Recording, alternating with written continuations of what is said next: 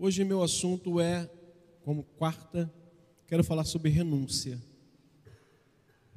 É impossível alguém que deseje seguir a jornada cristã, é impossível que este, esse cidadão, esse indivíduo, não tenha que abrir mão de alguma coisa em sua vida, mesmo não querendo, mesmo em alguns momentos desejoso em falar sim, em alguns momentos você vai ser forçado a falar não.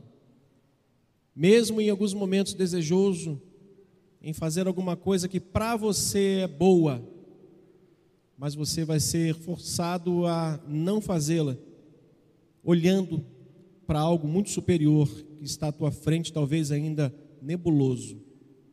Então, não existe condição de seguir a caminhada sem que a gente faça algumas renúncias na nossa vida. E Jesus está diante da multidão. Jesus está diante de muitas pessoas que estavam ali vendo o que ele estava fazendo. E o contexto aqui é que ele está num jantar na casa de um fariseu. E nesse jantar aconteceram algumas coisas e ele aproveita essa oportunidade para tratar de um assunto extremamente sério. Seguir a Cristo é simplesmente levantar a mão para Ele, pegar uma Bíblia, assumir é, que pertence à denominação A, B ou C e exigir a sua carteirinha de membro? É só isso? Será que basta isso e já está resolvida a situação? A gente vai pensar um pouquinho sobre isso. Diz o texto: grandes multidões o acompanhavam, e ele, voltando-se, lhes disse: Se alguém vem a mim e não aborrece seu pai, mãe, mulher, filhos, irmãos irmãs, e ainda sua própria vida, não pode ser meu discípulo. E qualquer que não tomar a sua cruz e vier após mim, não pode ser meu discípulo. Pois qual de vós, pretendendo construir uma torre, não se assenta primeiro para calcular despesas, e verificar se tem meios para construir? Para, que, para não suceder que, tendo lançado os alicerces e não podendo acabar, todos que o virem zombem dele, dizendo: Este homem começou a construir e não pôde acabar.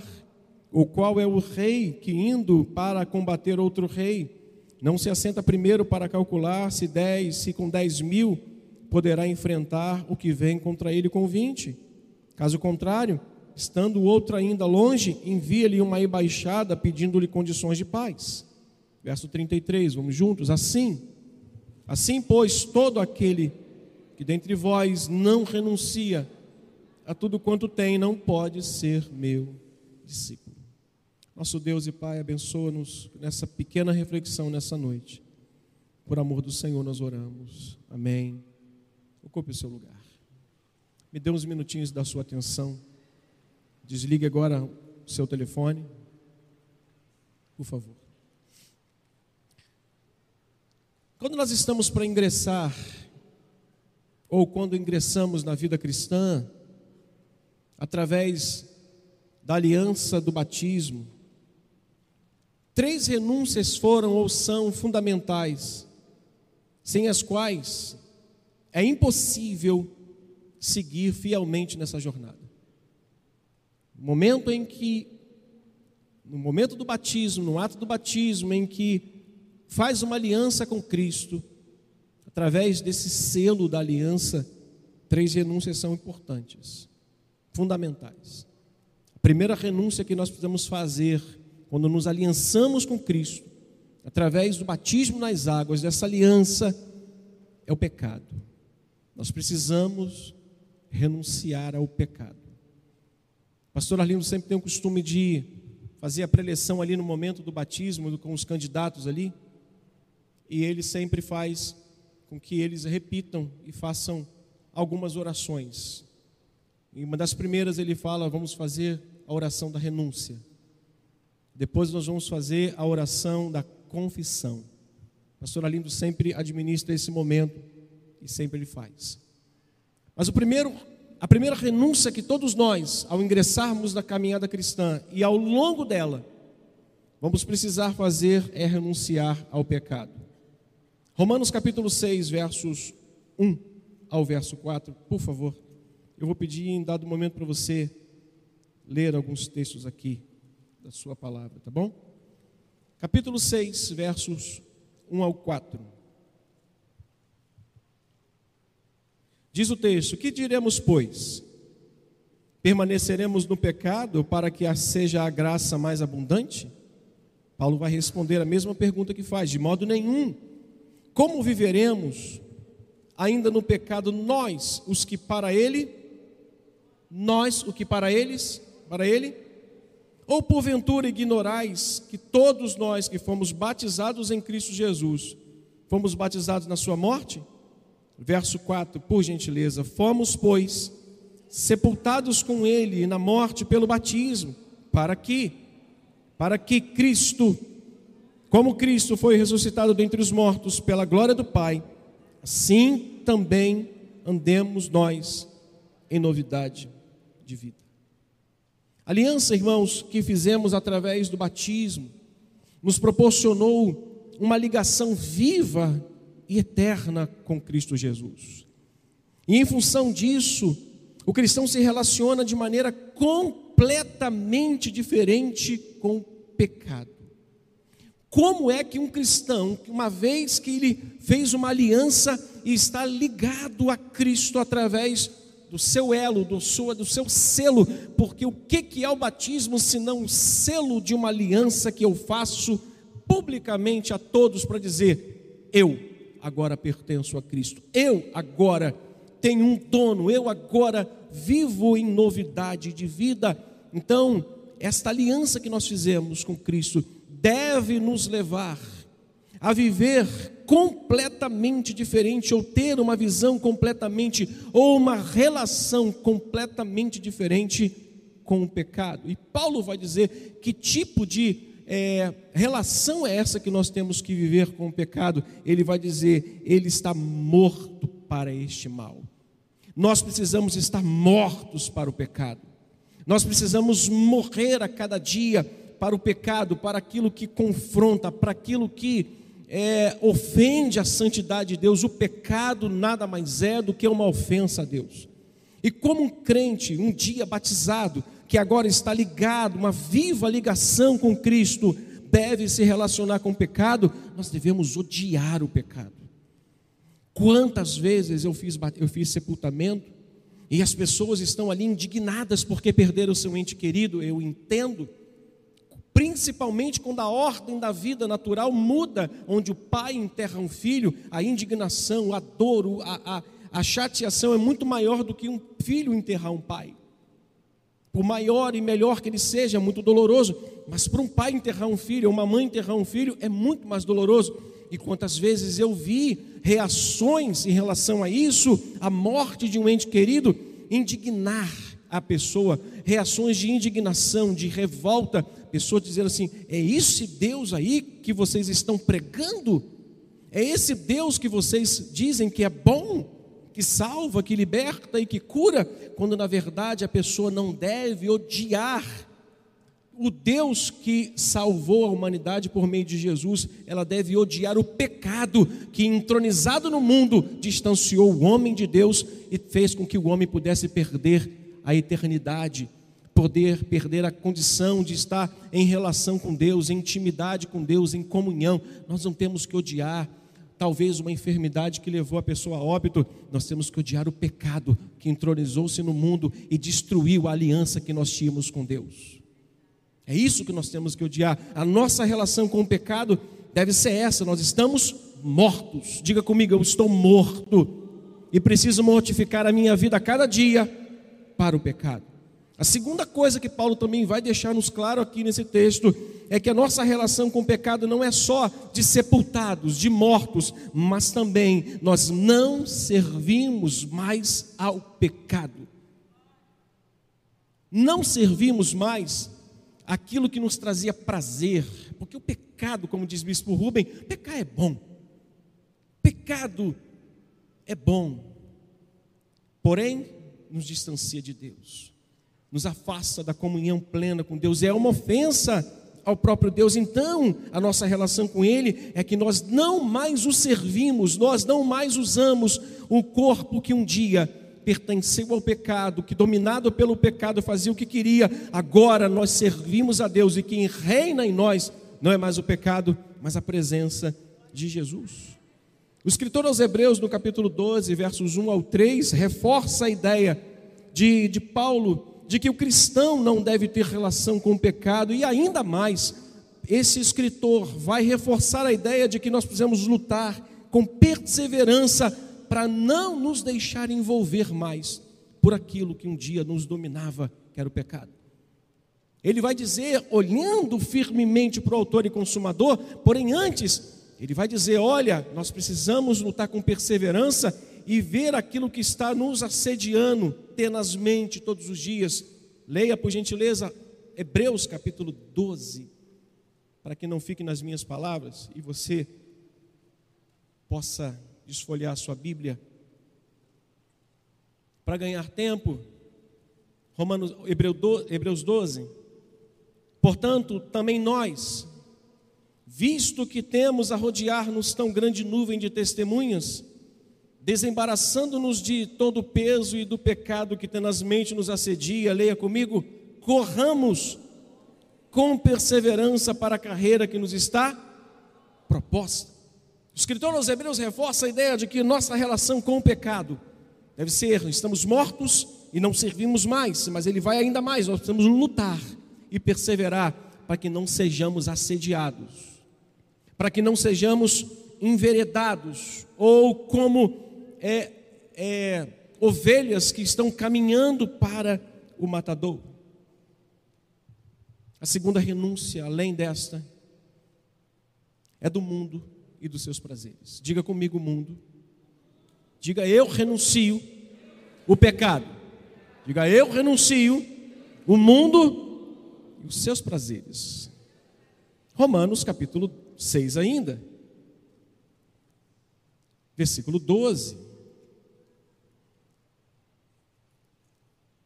Diz assim: Não reine, não reine, portanto, o quê?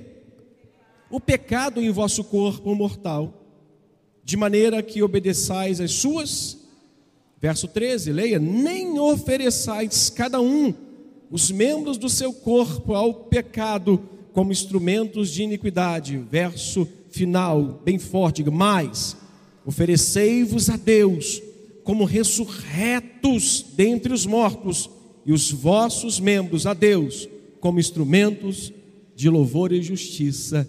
Louvado seja o nome do Senhor. Devemos renunciar no dia em que a gente é, fechou ali o caixão, em que nós selamos a nossa aliança com Jesus Cristo e verbalmente confessamos a sua obra na cruz e publicamente revelamos a todos que agora nós temos uma ligação viva com Cristo, nós estamos mortos para o pecado, nós não mais servimos ao pecado e não mais nos deleitamos nas paixões e nos prazeres desse mundo, porque ele não reina mais sobre a nossa vida. No verso 12, Paulo vai novamente mostrar como o cristão que tem uma ligação viva com Cristo se relaciona com o pecado como ele se relaciona, ele não mais oferece o seu corpo ao pecado. Você não mais usa o seu corpo como instrumento de vexame e de tantas coisas ruins para o pecado, mas oferece a Deus como ressurreto seus membros como instrumento de justiça, dizendo: Senhor, eis-me aqui, usa-me conforme a tua soberana vontade. É isso, irmãos, que Paulo está nos ajudando aqui. Nossa relação com o pecado deve ser nós não oferecemos mais. As obras da carne foram embargadas. Aquela obra que a prefeitura olhou e falou assim: essa obra está irregular, eu vou embargar. As obras da carne foram embargadas pelo Espírito que agora habita em nós.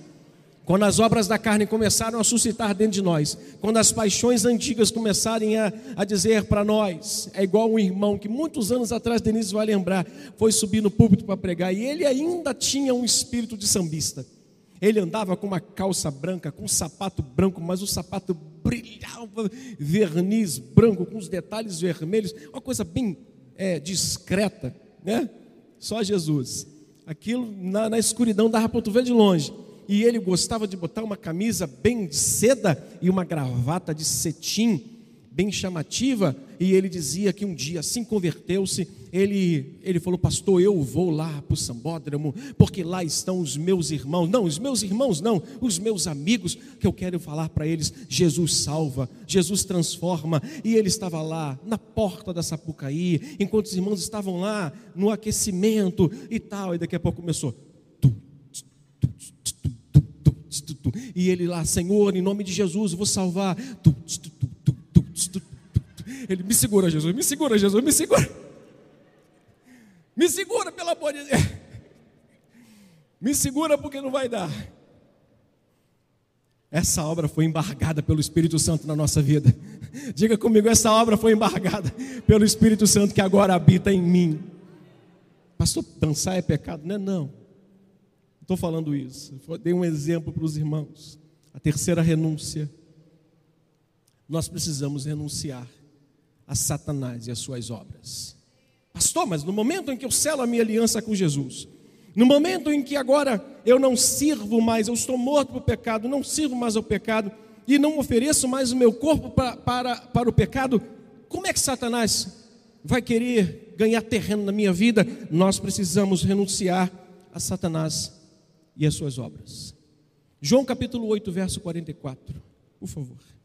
Jesus está numa discussão muito séria com os fariseus. Discussão teológica, talvez ali. E Jesus vai falar alguma coisa muito séria para esses fariseus. 8:44.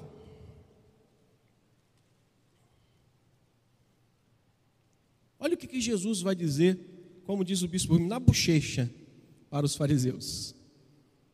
Leia comigo. Olha o que Jesus diz dos fariseus: Vós sois do. Se a gente fala isso, a gente é processado. Mas Jesus podia, ele, vocês são do diabo.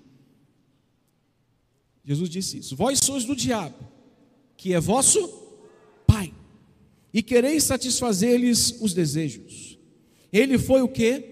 Homicida desde o princípio e jamais se firmou na verdade por quê? Porque nele não há verdade.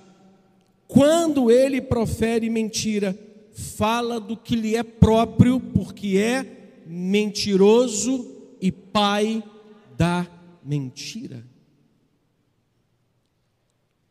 Duas coisas definem o caráter de Satanás segundo nosso Senhor e Salvador Jesus Cristo. Duas coisas definiram o caráter de Satanás se tem por Jesus. Ele é mentiroso e assassino. Diga comigo, mentiroso e assassino. Como um cristão se relaciona? Como um cristão que agora tem uma ligação viva com Cristo pode aceitar a mentira e o assassinato? nós devemos renunciar. Diga eu renuncio a Satanás em suas obras. Razão pela qual devemos renunciar a Satanás e as suas obras é porque, de acordo com o próprio Senhor nesse texto, as suas obras ou as obras do diabo são mentira e assassinato. E de acordo também com Jesus nesse texto, suas obras se resumem no caráter e nos seus objetivos. Qual o trabalho dele?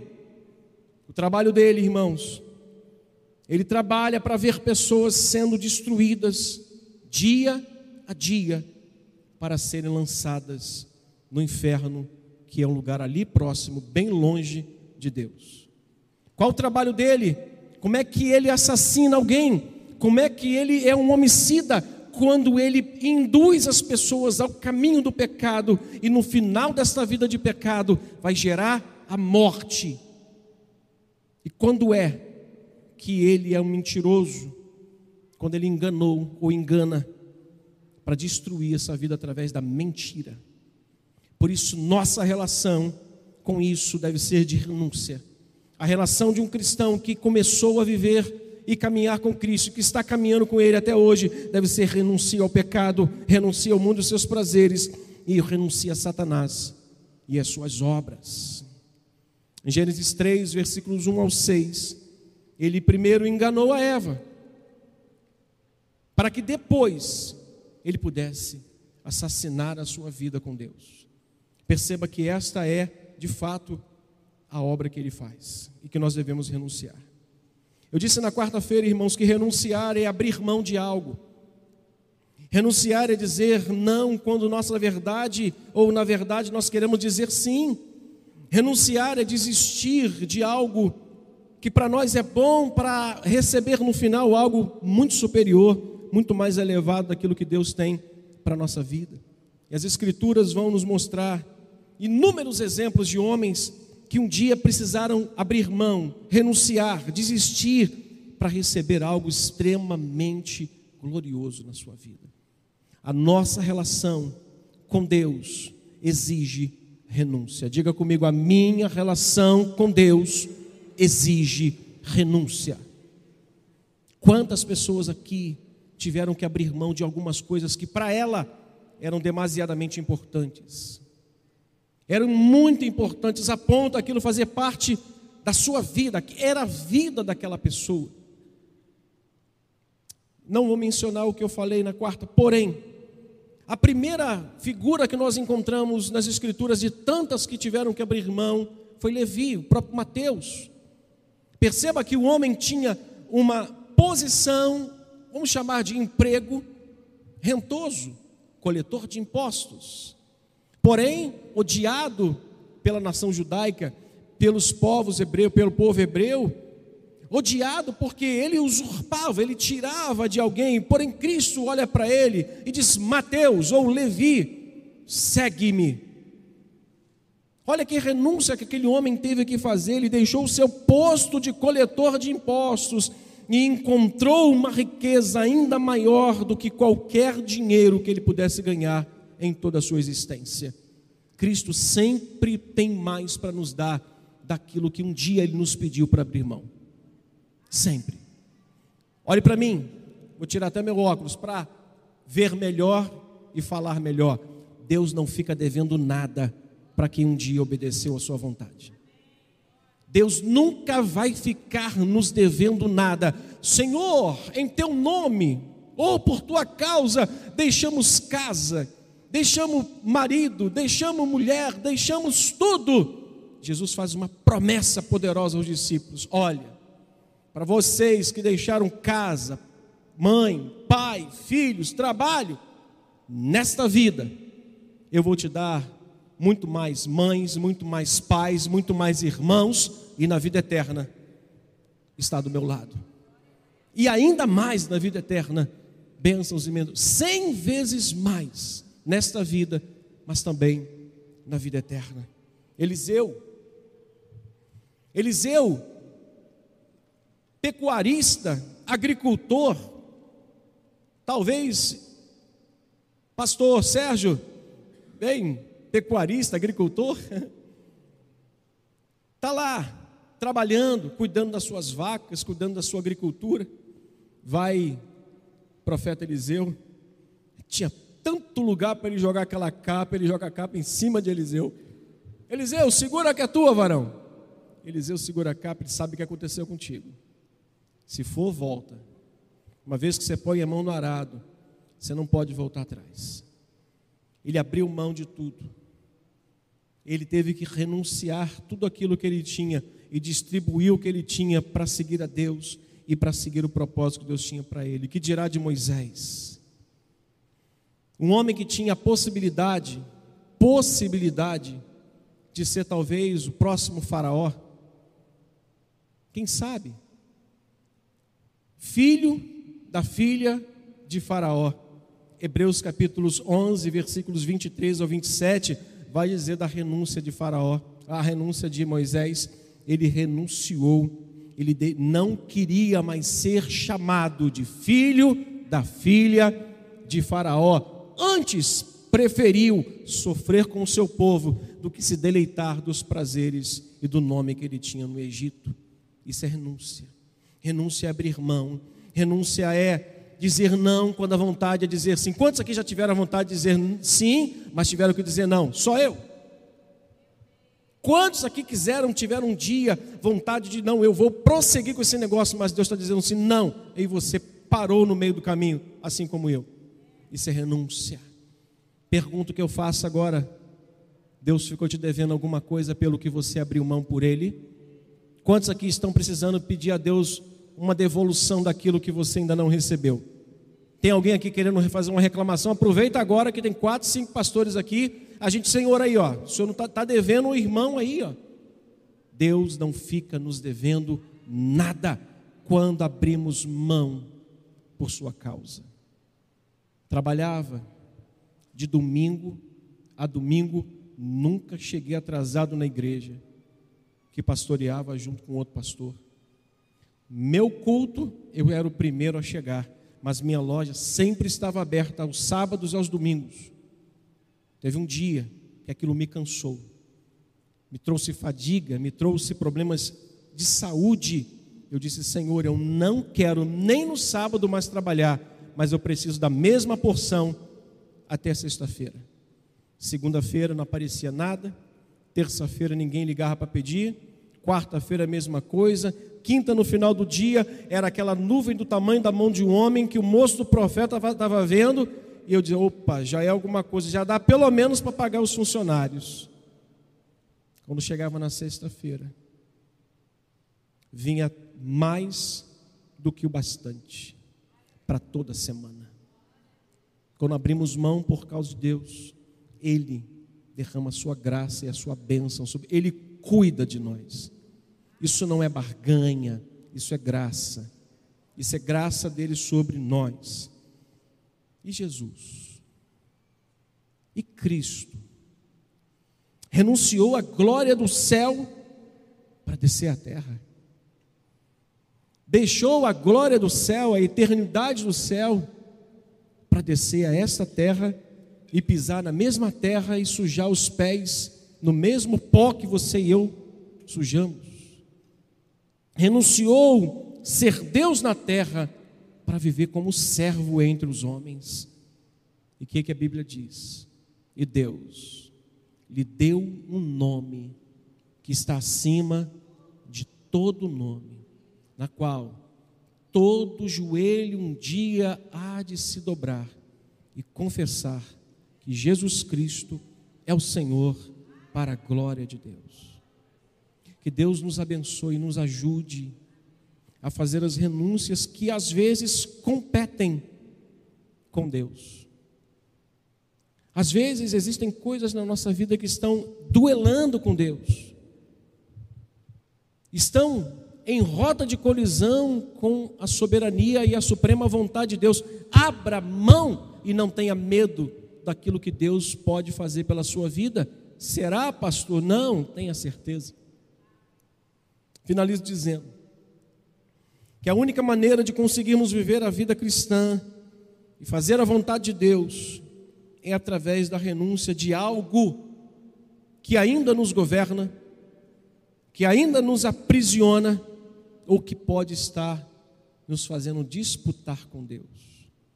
Para seguir nessa jornada fielmente e fazer a plena vontade do Senhor, nós vamos precisar olhar com muito carinho, ter uma percepção espiritual muito afinada, estarmos muito afinados e alinhados com o Espírito Santo e dizer: Senhor, o que está me atrapalhando, o que está me governando, o que ainda está me aprisionando, que não me deixe abrir mão disso para servi-lo integralmente e desfrutar, irmãos, das bênçãos do Senhor. Não podia deixar de finalizar com um exemplo que o próprio Cristo, no capítulo 14 de Lucas, vai deixar aqui que é um conflito para a gente. Como é que pode o pastor pregar essa loucura de que em primeiro lugar, nós temos que colocar Deus e não a nossa família. Eu respeito qualquer pastor que dizer, disser, primeiro lugar que a gente tem que colocar na nossa vida é a família. Eu respeito. Significa que esse homem é um homem de família, que prioriza a família. Respeito qualquer pregador que diga, priorize primeiro a sua família, em segundo lugar Deus depois a igreja. Respeito. Mas eu vivo E eu creio que em primeiro lugar na minha vida, acima da minha família que está aqui, está Deus. Depois, eles. E depois a igreja. Primeiro Deus, depois eles e depois a igreja. Jesus vai dizer para essa multidão: se alguém vem a mim e não aborrece a seu pai, sua mãe, seus filhos, irmãos e irmãs, aí em casa, eu conversando com elas no café, eu disse assim: minha filha, eu já te aborreci em algum momento por causa do evangelho? Ela disse: já.